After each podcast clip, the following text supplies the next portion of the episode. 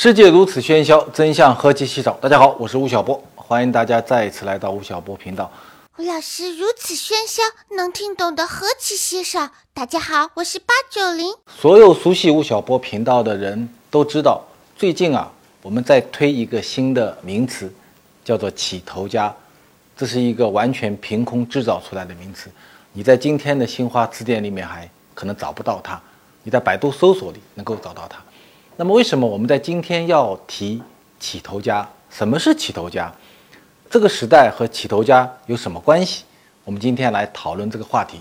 在谈起头家之前，我给大家分享两个小故事。大概在一年多前的时候，有一次啊，我在我的千岛湖岛上写作，来了几个郑州的企业家朋友到岛上来看我，我们在聊企业经营的事，聊着聊着呢，一个五十多岁的老板。从口袋里就拿出张纸头来，皱皱巴巴的，打开来给我看。我估计他已经给很多人看过了。说吴老师，你给我看一下，我能不能投这三个企业啊？我一看，一家是影视公司，一家是宠物医院，还有一家是打干细胞的。我说你兴趣挺广泛的啊，你是干什么的？挖煤的，是一个煤矿企业的老板啊，叫煤老板。这两年呢，煤炭行业波澜不惊，生意越来越难做。所以这个同学呢，每年啊就花一两百万，全中国到处去学习啊，是一个现在的学习爱好者。然后呢，有钱嘛，有一部分钱溢出来了，就要去投资。然后呢，就问我宠物业能不能投，干细胞能不能投。又有一次，我到苏州去讲课，一个学员听完我的课以后，来跟我说：“吴老师，有一个问题向你请教一下。”我说：“你说。”他是在苏州做轴承的，做了二十多年。他跟我说：“吴老师，现在啊有一家。”上市公司要来全资收购我这家企业，我呢干了二十多年了，我该不该被他收购？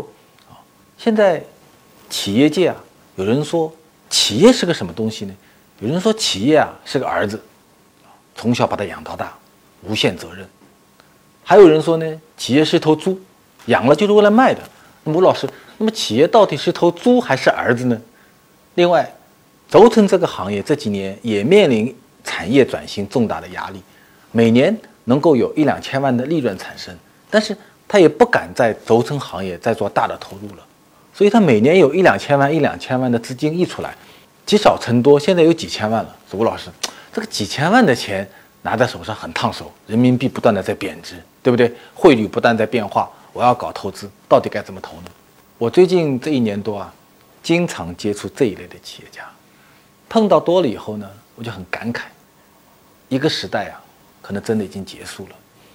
就过去的三十多年里，像这个郑州的煤老板，像苏州这个轴承厂的厂长，靠自己勤劳的双手，在实体企业中赚了很多的钱。但是走到今天，二零一七年的今天，他们已经人过中年了。他们所在的行业呢，面临巨大的激荡。他们面对未来的变化，已经心生畏惧。那么，然后我怎么经营我的企业？然后。我在上半场获得的这些资产和资金，怎么能够在未来的中国经济发展中共同发展？这个时候就变成很大的问题。所以，起头家这个概念就是为这些企业家所设定的。那么，各位你们想，像这样的煤老板、这样的轴承厂的厂长，面向未来，他有几种出路呢？我算了一下，大概有这么几种出路。第一种出路呢，就是干到死，像李嘉诚。王永庆学习啊，烈士的终点是墓地，干到死为止。第二个出路呢是退休，金盆洗手，买一个黄金做的盆子，请一帮朋友们在一起吃顿饭，洗个手，兄弟，我再也不干了。那然后呢？然后就看着夕阳西下，人生就结束了。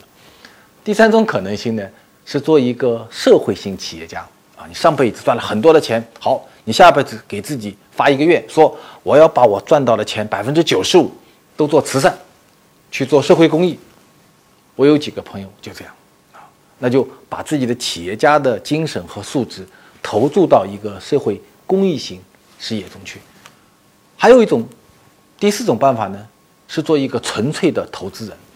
我有一个企业家朋友叫做何伯权，二零零二年的时候做乐百氏，当时是中国排名第二的饮料公司，卖给了法国达能，然后一转身做了投资人，投了很多的企业，诺亚财富、七天酒店等等等等。比如说徐小平同学也是这样的。第五种，第五条出路，就是做一个两栖型的人物，就是一方面你还在实体企业中经营，继续做你的企业，呵护你的企业；另一方面呢，培养自己资本的理念、投资的理念，在资本市场上通过投资的方式去获得利益。就变成两栖型。我们所谓的起头家，大概就指的是第五种人。中国这将近四十年的发展啊，是一个实体企业不断崛起发展的过程。我每年会接触很多这样的企业家朋友们，他们都非常的可爱，专注于做袜子、做鞋子、做冰箱、做空调、做汽车、做汽配。但是这一批实体企业的企业家，他们面对资本的时候，他们的心中啊有几种误区，哪些误区呢？三个误区。第一个误区说啊，所有的投资人都是野蛮人。你看，我们赚的每一分钱啊，我们做一个轴承，我们做一双袜子，我们做一双皮鞋，每一块钱都是我们的血汗，都可以计算得出来。那些要投资我们的人啊，都是野蛮人。特别是去年宝能狙击万科以后，这个观点越来越多啊，说你看那个姚振华同学。啊，长得就是个野蛮人，看着模万科好就来狙击我们，所以我们要抵抗这些野蛮人。各位同学啊，这是一个天大的误会。你要知道，万科是什么企业？万科是我们中国最大的房地产公司，但同时它也是非常早进入了资本市场。深交所零零一号升保安，零零二号升万科，也就是说，他在一九九一年已经进入到资本市场，到九十年代中后期，让华润成为他的大股东。所以，万科并不是一个跟资本市场绝缘的企业，它和宝能之间所发生的风波，仅仅是一家企业在资本市场中所面临的种种的挑战和不适。所以，把投资人看成野蛮人的观点，一定是一个落后的观点。第二个观点是什么呢？是我们做实体企业的人啊，就要把所有的钱都拿来买设备、买土地、招工人，只要有钱。进入到金融市场的话，那个叫什么呢？那个叫做脱实入虚，哇，这是一个天大的误区。因为今天的中国已经进入到了一个产融混业的时代，中国的资本市场不是一个被银行所控制的市场。各位，你们想，今天的资本市场有什么呢？有基金，有信托，有融资融券，有三板市场，有二板市场，有保险。中国现在是一个多元化的证券交易。模式，所以实体企业和金融行业之间的交融已经成为一个时代性的决定性的现象。金融资本对实体企业的反哺已经是一个新常态。同时呢，实体企业如何利用多元化的金融衍生工具推动自己的发展，是一门人人都要学习的功课。第三个误区什么呢？是那些企业家捧了一堆的钱，然后。有一个非常大的自信，说啊，你看我已经做了二十年企业了，做了三十年企业了。如果我要去投资一些创业型企业、创新型企业的话呢，没有人比我更懂企业。所以如果要投的话，我一定拿着自己的钱去投，就好像那个郑州的煤老板一样，自己拿了钱去看宠物医院，去看干细胞公司。但是你知道吗？在资本市场中投资啊，是另外一个学问。我曾经请教过一个中国风险投资的投资人，我问他说：“什么是一个好的风险投资人？”他说：“啊，所有的风险投资企业，中国今天有一点六万家的风险投资企业，大概有超过十万个职业的风险投资人，他们每年投资企业是百分之五的投资率，也就是说，你投资五家企业，你需要看一百家的企业，然后呢，你投了这个五家企业里面。”如果是一个五年或者七年的投资周期的话，它的成功率是多少呢？中国最优秀的风险投资人，他的成成功率是百分之四十。所以你算一下看，意味着什么？意味着今天中国最优秀的排在前一百位的风险投资人，他要投资成功两家企业，他起码要看一百家企业。你在挖煤，你在做轴承，你在搞自己的企业，你有多大的精力？能够去看这些跟你的行业完全没有相关的企业呢？所以认为自己做了那么多年的企业，所以没有人比我更懂企业，又是一个误区。所以你们看，做一个实体的企业家，走到今天，走到中国改革的下半场的时候，时代发生变化了，我们的身体也发生变化，我们的很多趣味也发生变化，同时呢，我们的职业角色也发生变化。正是在这样的社会大环境下，我们提出了起头家这一全新的企业家品类。作为起头家，我认为有两堂课是未来大家一起要去上的。第一堂课是跟资产有关的课，就是你一期还期在实体企业中吗？这个时候你要把自己的企业如何尽快的证券化，所以你要去学习很多知识，比如 IPO 的知识，比如 VC。比如跟投资人打交道的知识，比如上市并购的知识，这是我们需要在资产端学习的课程。第二呢，我们要上很多资本课，什么叫 PE？什么叫家族资产管理？什么叫融资融券？什么叫信托？什么叫海外并购等等，所有这些跟资本有关的知识，又是我们所要学习的。所以，很可能对于很多的做了十年、二十年、三十年的。这些成功的企业家朋友，我们要跟中国的经济的下半场同走协行，获得未来经济发展的新的红利。我们今天面临很多新的学习的课程，这也是我们在今年推出起头家这一新品类的初衷。接下来呢，我会邀请两位嘉宾和我一起来谈一谈起头家这个话题。一位呢，他是我的同龄人，他很早的时候。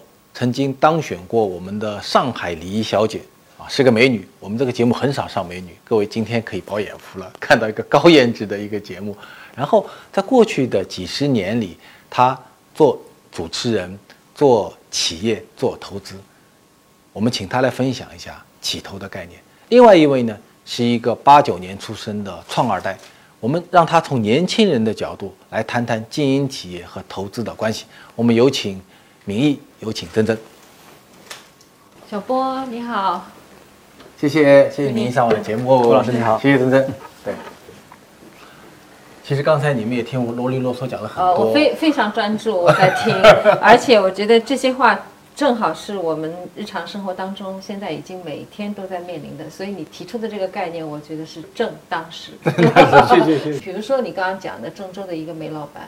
啊，他要去投什么那个文化企业？你也会碰到这样人吧？不，有啊，我我就是他，因为我们是文化企业嘛。那好多人的话，他手上有闲钱，嗯啊，然后想想投我们，但是我就觉得这个沟通成本很高，沟通很难度很大，所以我我我真的很很困惑，我就这个这个沟通怎么办？我现在的办法就找了一个合伙人，他是在资本运作方面。他他是高手，所以这方面的话，我可以给他资源，他去谈。你做了这么十多年的影视公司，你觉得你自己开始具备资本这个观念，大概是什么时候？我很早，我资本观念的话，我二零零几年就有了。哦啊，但是但是我在做做这个企业的时候，一直在跟资本界其实没有断过交往。嗯啊，我一直在在学，通过他们我也在学习。嗯，然后我根据就是说资本要的东西，我在给我企业做规划。嗯，对。嗯。真正你是你现在你是大学毕业就进入到你爸爸的工厂？是的，二零一二年的时候。二零一二年，真正他们家是做自动化热交换器，做热交换器是上市公司吗？是的，是在零七年上市的。零七年上市，对。然后你学的是理工，对，是机械自动化嘛？你觉得你今天在企业里扮演的角色和你面对的问题和你父亲当年有什么差别没有？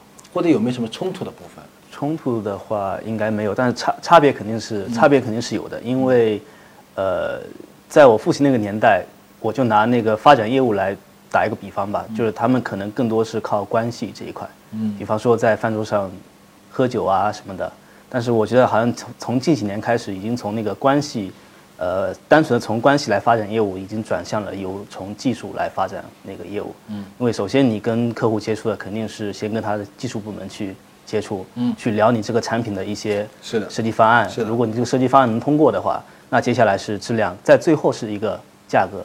它是现在客户很多都是由这样子三权鼎立吧。嗯。它这三个部门的话，如果有一个部门投一个反那个那个反对票，那你这个项目就没有希望了。我请教你，那个像你的公司在零七年上市嘛？那么现在上市十周年了。嗯，你觉得过去上市十周年里面，你这家企业对资本的杠杆的利用是处于怎么一个状况？呃，你们做市值管理吗？在做。你父亲在这一方面投入的精力多不多？他应该不是特别多吧，因为他他是比较传统，所以他是比较扑在那个实业上面的。嗯，对，所以在市值管理这一块，我们的财务总监他可能会花比较多的多一点精力在里面。你这几年呢？我这几年也没有，目前目前还没有涉及到资本，呃，对资本这一块进去。对，那你参加起投会，嗯，是为什么来参加起投会？主要也是因为了解到现在那个资本对于那个实业的影响也是越来越大。我在吴晓波频道里面看您那个起投会的那些文章嘛，我也觉得是非常有道理。特别是像那个像您在里面有提到说八零后的有三个焦虑，对吧？一个是知识，还有一个是你那个企业转型这一块，还有一个是你那个资本这一块。对，我觉得也是非常重要的。所以也是基于这个考虑的话。呃，所以想参加来学习一下起投会的相关一些知识啊。我去年的时候，我记得我到广东去，广东有很多做呃家居的嘛，做家居的公司。然后呢，我到有一家去，他过去四年发展非常非常快。然后呢，我到他公司去的时候呢，他们老板就请我到五星级酒店去，五星级酒店门口做了一个沙盘，说什么呢？说吴老师，你看我们每见赚钱嘛，然后呢，我现在买了两百亩地，然后呢，银行贷款啊。然后呢，要花三十多个亿，然后建一幢、两幢、两幢办公大楼，然后建个厂房。我就跟他说：“我说，我说你现在的缺厂房设备吗？我现在厂房是租的呀。那我说租厂房不是挺好的吗？轻资产嘛，对呀，对不对？那我说你设备有有有革命性的更新吗？因为你就做床垫啊，做家也没什么太大的更新，就就就是就有面子嘛。就在过去的半年多，广东地区有很多家居公司上市了。嗯，对，这家公司现在大概开始启动做上市的流程。嗯。我现在，如果我们再看这两看看广东这家居公司，会发觉说，有些企业可能跟他做的差不多，甚至经营上业绩还没他好。你做了三十个亿，他可能只有十五个亿。这家公司它的资本上它走得很快，嗯，他现在可能已经，如果上市，现在按主板五六十倍的市盈率的话，它可能已经是一个百亿的市值这家公司了。那你呢，还是一个？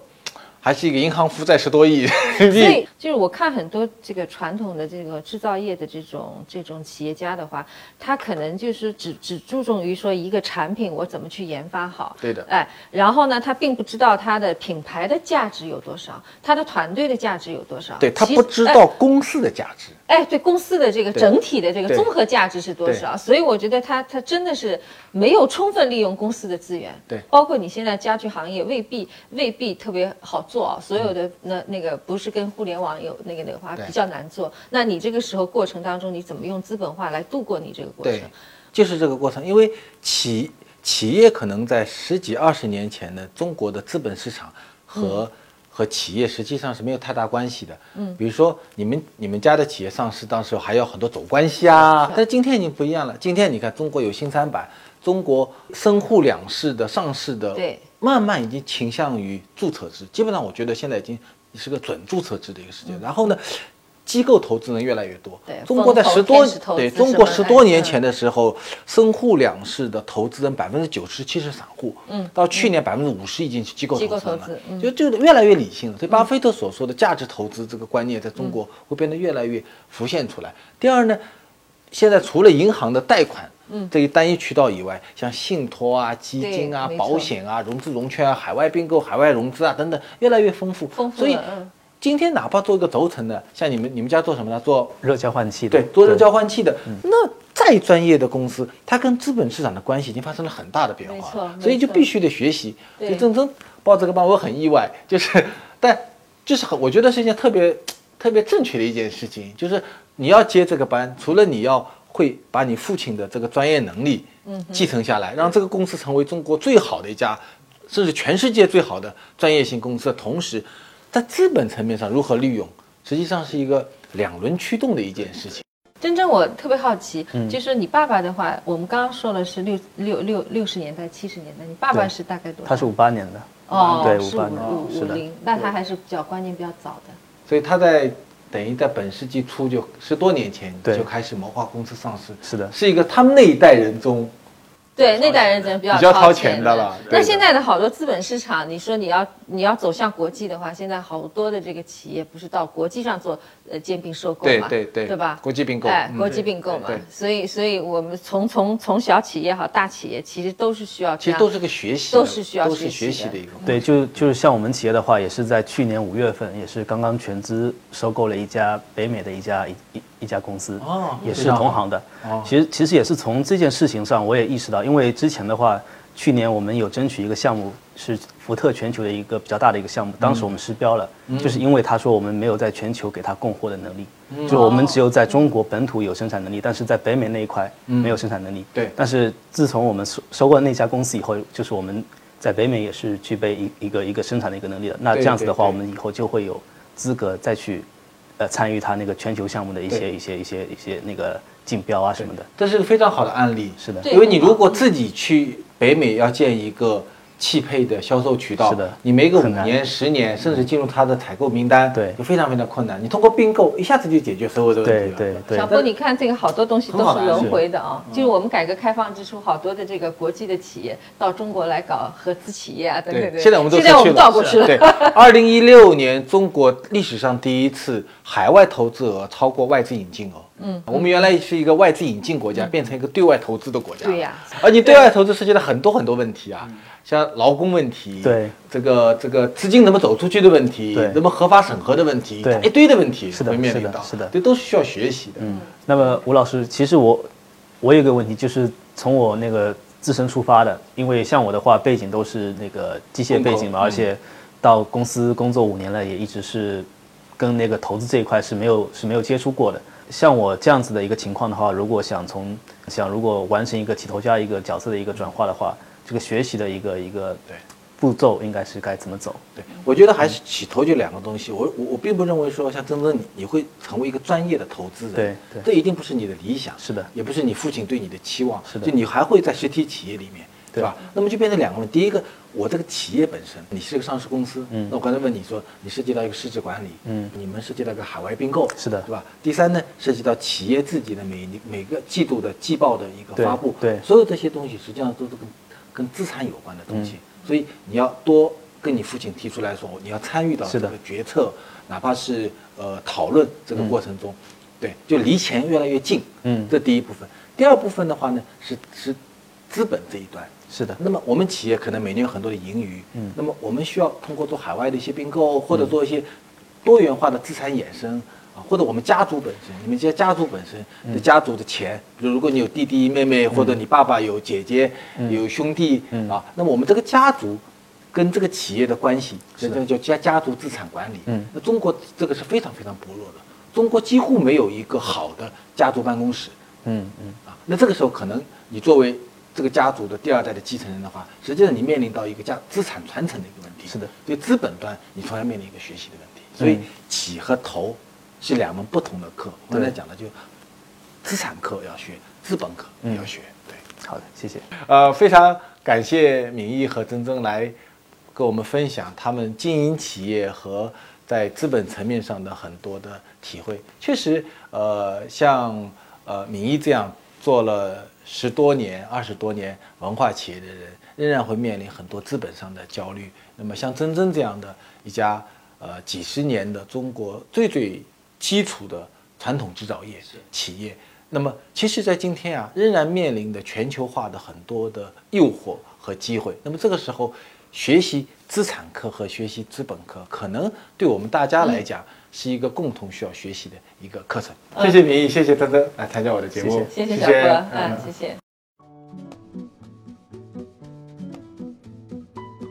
吴老师，在成长的过程中，哪本书对您的影响最大呢？我觉得对我影响最大的是，呃，我大学的时候读的周国平的那本《在世纪的转折点上》，这是一本关于尼采的评述的书。呃，我不久前见到周国平老师，他还送了我一本新出版的这本书。我跟他讲说，这本书当年对我有非常大的影响，因为在这本书里面，我第一次意识到，偶像是有黄昏的，上帝是死的，人是自我的唯一的一个统治者。对这些存在主义的思想是在这本书中第一次在我的心里种下了种子。吴老师，您学习过程中最爱用的方法或者小技巧是什么嘞？在我觉得是是任务工作法，就是我认为说一个人的学习呃工作都是最好是在一个任务的逼迫之下，因为学习本身是一个反人性的东西，人喜欢的事情四件叫吃喝玩乐，它都跟学习没有关系，都不用学，咱们都会。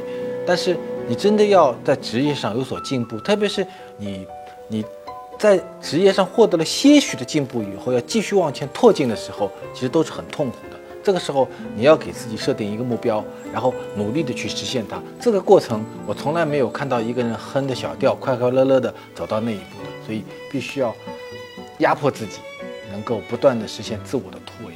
所以，给自己设定一个任务，是件很重要的事情。吴老师，您认为未来五年最值得创业的是哪一个行业？这是一个非常好的问题。我认为未来五年，所有的行业都值得。创业，从你有本事去开一个鲜花店，你有本事去，呃，开一个蛋糕店，你有本事去把人类的癌症给它克服掉，都可以。没有一个行业是夕阳的行业。